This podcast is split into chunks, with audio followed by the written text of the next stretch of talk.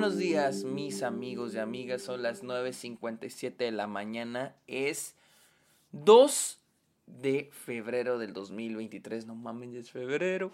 Este, sean bienvenidos a un nuevo episodio de Está OK. Este, este, este, este podcast donde yo les hablo de cine, de series, de la temporada de premios, de festivales y otros temas relacionados al mundo del cine. Mi nombre es Sergio Muñoz. Recuerden seguirme en redes sociales como arroba el Sergio Munoz. Estoy en TikTok, en Twitch, en Twitter e Instagram como arroba el Sergio Munoz para que vayan a seguirme. También estoy en Letterboxd, la red social de películas. Estoy como arroba el Sergio Munoz. Ahí estoy poniendo todas las películas que veo a diario, mis reviews, mis opiniones, mis estadísticas las encuentran en Letterboxd.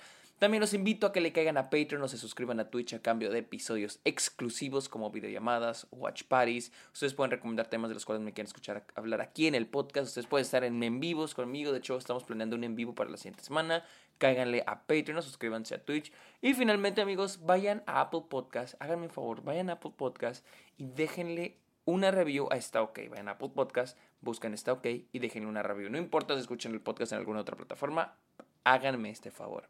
Amigos, hablemos de Infinity Pool, la nueva película de Brandon Cronenberg, el, hijo de David Cronenberg, y la cual originalmente llegó su, estreno mundial, por así decir, fue la semana pasada en el festival de Sundance. Sin embargo, yo la tenía en mi lista, pero la quité porque decidí darle prioridad a películas que obviamente no tienen fecha de estreno. Y pues esta se iba a estrenar, literal, se estrenó en Sundance y se estrenaba el siguiente, la siguiente semana acá en, en cines, acá en Estados Unidos.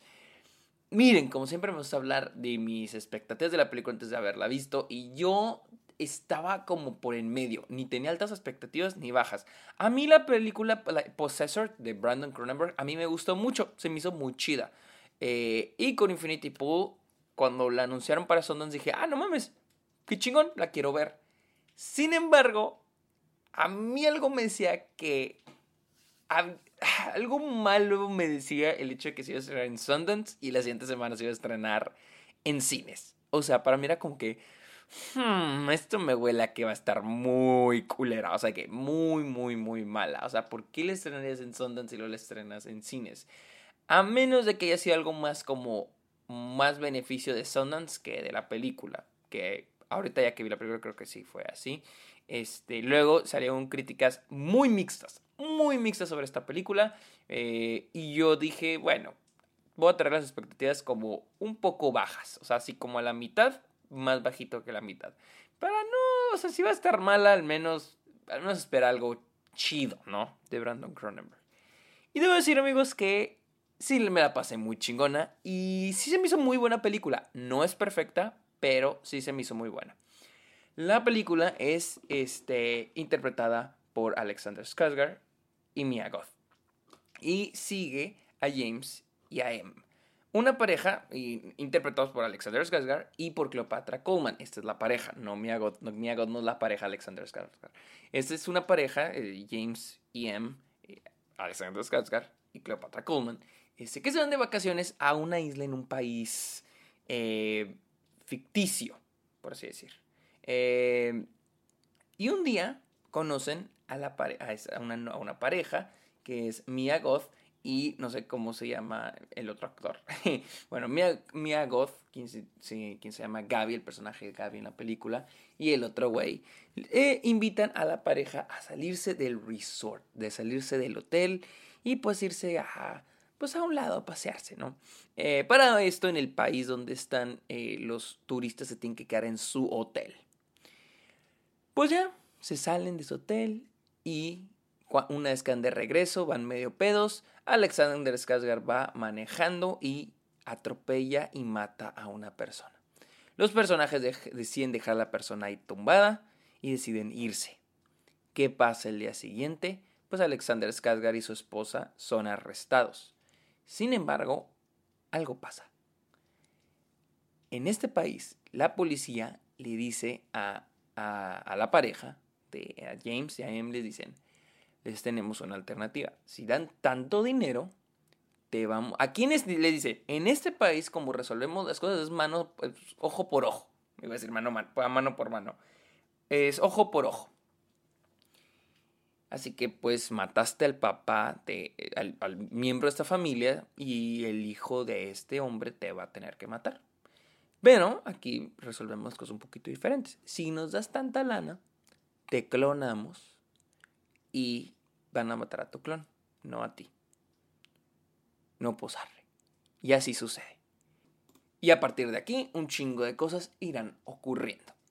Miren, yo no tenía ni idea, o sea, yo sabía de esta película, eh, quiénes estaban, quién la dirigía, eh, pero no tenía ni idea de qué se trataba. Es más, cuando pasaron el tráiler en, el cine, yo me tapaba los ojos porque no quería saber nada de nada. Y cuando se presenta la prensa, dije, órale, güey, qué chingón. Y la verdad, hasta cierto punto, la película aprovecha muy, muy bien su premisa. Porque se, miren, se ha vuelto un poco cansado, pero la verdad la película la disfruté mucho. Se ha vuelto cansado este mensaje, porque esta película es sobre esto.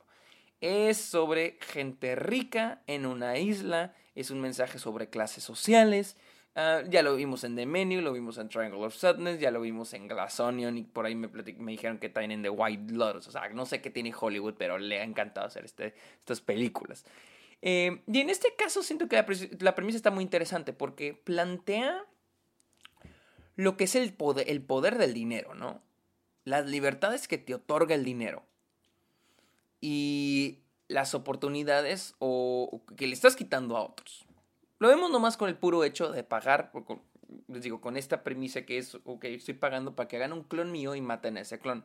O sea, el pagar, o sea, el privilegio que te está dando el dinero y la falta de justicia que le quitas a otros, en este caso a la familia del afectado, del que murió, pues va a tener que matar a un clon, no el verdadero. ¿Cuál es la justicia en eso? O al menos la justicia basada en lo que la película, el país ficticio de esta película plantea.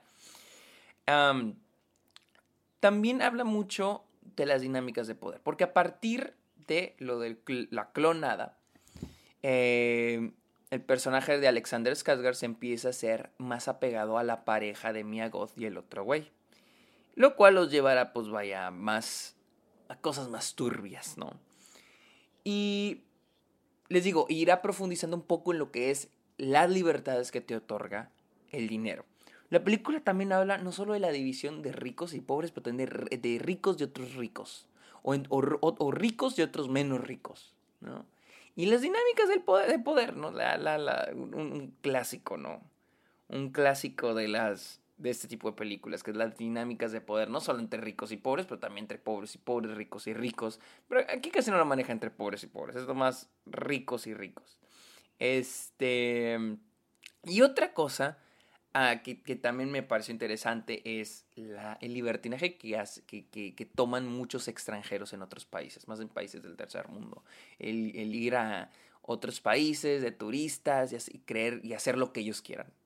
Porque tienen el dinero, porque son extranjeros, porque se pueden regresar a su país. me gustó un poco. Mi cosa con la película es de que la primera mitad hace un gran trabajo en presentar esta premisa, o sea, en planteártela. Y yo veía el potencial, dije, ah, no mames, o sea, hay tanto de qué hablar con esa primicia. O sea, usted está cansado, les digo, les digo, les digo, se vuelve cansado esto de, ah, ricos en una isla. Pero sentía que tenía una muy buena premisa, entonces dije, ah, ok, está chido. Y la segunda mitad no es mala, solamente se me hace desaprovechada. Y es de que la, la primera mitad es, les digo, presentan la primicia, presentan el el, conflicto que es eh, Alexander Skarsgård que atropella a este hombre.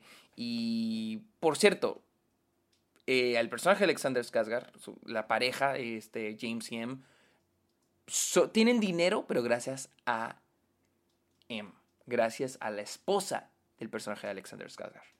Entonces, esa es otra, o sea, eh, porque vamos algo que se maneja en la segunda mitad de la película es mucho esa, esa aspiración, eso de que querer ser parte de un grupo, querer ser... Y creo que se me hace interesante porque creo que, y esto me lo había dicho una maestra, una maestra me decía que en Estados Unidos, dice, hay un, hay un tanto por ciento de gente que es clase media y otro tanto por ciento de gente que es pobre. Y que en Estados Unidos nadie, nadie o la mayoría de la gente no sabe que es pobre. O nadie cree que es de cierta este, clase social. Dicen, en Estados Unidos la mayoría de la gente cree, yo creo que también pasa en México, la mayoría de la gente creemos que estamos a un nivel más alto de la clase social de la que estamos. O sea, como que aspiramos a ser de una alta, de una clase social más alta, aunque no lo seamos, pero actuamos como si lo fuéramos. Y como que esa idea de comprar cosas nos dice, ay, es que soy, soy rico. Puedo conseguir cosas y soy de esta clase social cuando en realidad no lo somos. Y un poco de eso también habla la película. Les digo, la película plantea temas muy interesantes, muy chidos, pero mi cosa es como que no, como que quedan en el planteamiento. Más en esa segunda mitad, porque les digo, la primera mitad nos plantean la historia, el conflicto, los personajes en el primer acto. Segundo acto, que es antes de, la, de que acabe la. antes de que lleguemos a la mitad, pues nos plantean un poquito de hacia dónde va, hacia dónde se dirige, de esta idea de libertinaje, de tengo dinero, entonces puedo hacer lo que yo quiera, que me gustó un chingo. Y yo pensé que pasando la mitad se iba a ir a escalar ese libertinaje, a hacer las cosas peor, a hacer las cosas, o sea, hacerlas más cabronas. Yo pensé que iba a estar escalando, yo siento que ahí fue donde se desperdicia la película.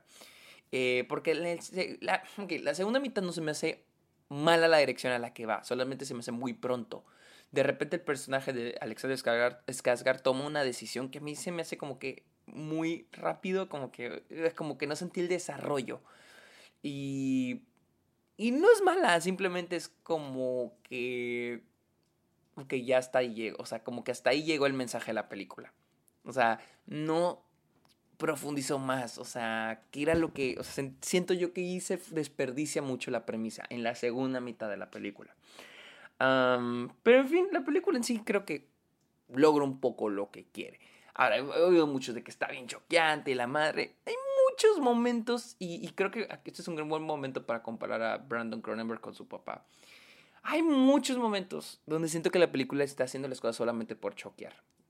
O sea, sin razón alguna. Y a veces digo, está bien. Y ustedes ya me han escuchado decirlo, a veces está chido que las cosas estén cool, nomás por ser cool. Pero como que siento que termina desperdiciando mucho, eh, mucho de lo que está presentando solo por hacer las cosas más choqueantes. Y aquí es donde comparo a David Cronenberg con Brandon Cronenberg. Cuando vemos una película de David Cronenberg, siento que esta es una... Cuando ves una película de David Cronenberg, siento que estoy viendo un pedazo del cerebro de David Cronenberg. Algo que incluso le salió del alma. Algo que, que, que quiere decirnos algo David Cronenberg. Por eso sus películas vamos a ver una gran variedad de filmografía desde scanners, desde películas de terror, hasta películas más enfocadas en el drama como Eastern Promises o, A History of Violence, que también son, son, películas fuertes, pero más del lado narrativo, no del lado de le explotó la cabeza o, o no sé, cosas más este, asquerosas. O sea, siento que es algo asqueroso, David Cronenberg, hay algo en eso asqueroso que nos quiere decir. Igual con algo como Eastern Promises, allá él nos está queriendo decir algo. Con Brandon Cronenberg, no. Con Brandon Cronenberg se siente como que muchas cosas las hace porque son cool, porque se ve cool, porque esto, o sea, y está bien. Solamente siento que por esas razones, siento que las cosas que sí pueden decir algo quedan de lado. Y en este caso, siento que con Infinity Pool sucede. Eh, por ejemplo, eh, no es un spoiler, pero por ejemplo, las máscaras que salen en, en los pósters de la película no no aporta nada, no nos dice nada. Y ojo, no es que nos tengan que aportar o decir algo, o sea, pero es como, o sea, como que empiezas a leer las intenciones del director y es como, quiero choquear, quiero que esto se haga un meme viral en, en, este, internet, para que, como, como esta idea de las máscaras tan choqueantes, la gente va a querer verla para ver qué es, de qué es eso, pero pues, no, tiene, no tiene mucho que ver con la película ah, o con la trama principal. Este, igual hay una escena al final, de una toma al final que también fue que, ok. Pero sí. Igual las actuaciones creo que están bien. Alexander Skarsgård está bien. Mia Goth, ay, mi cosa con Mia Goth es que se me hace como que inicia muy bien. A mí me gusta el personaje de Mia Goth al inicio. Pero la segunda mitad es como muy over the top, pero no sé no sé si es como que está trabajando con lo que tiene, o sea, porque se me hace ya como ah, otro, como que me hartan estos villanos, ¿no? O sea, tipo Joker, o sea, como que me cansan y que gritan y están locos y anarquía, o sea, es como, eh, qué hueva. Pero les digo, no, es como en parte es Mia Goth, pero también es como la escritura de ese personaje. Y es que esa es la otra. El grupo, la, pareja de Mia, el personaje de Mia Goth y su pareja, y, y, también, hay un grupo de, amigos o personajes que aparecen en la película, La segunda, o sea, en la segunda mitad como que no me queda así tan sólido la motivación, o sea, de por qué están haciendo lo que hacen. Sí es como en plan de humillación, como dinámicas de poder, pero igual es como... Eh, o sea, eh, como que no lo llego a comprar. Fue como que algo que me dejó un poquito poco... Fue que me dejó un poco eh, satisfecho. Este... La fotografía, este, Brandon Cronenberg ah, trae un estilo que me gustó mucho en la fotografía. Este, que, que son muchas tomas como medium close-ups eh, con una profundidad de campo muy cabrona.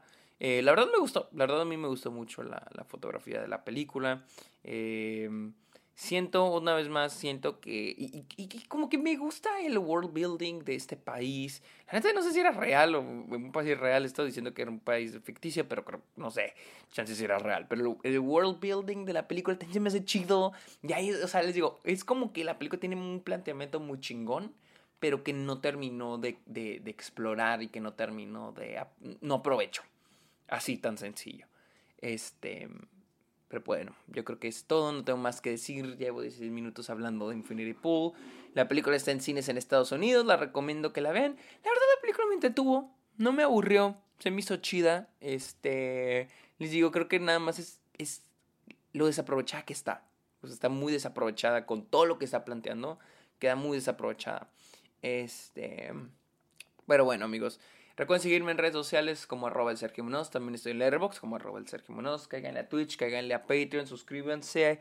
Eh, y finalmente, amigos, cáiganle a Apple Podcast y déjenle una review a esta OK. Se los agradecería un chingo. Amigos, muchísimas gracias por escuchar este episodio de esta OK. Que tengan muy bonito día. Bye.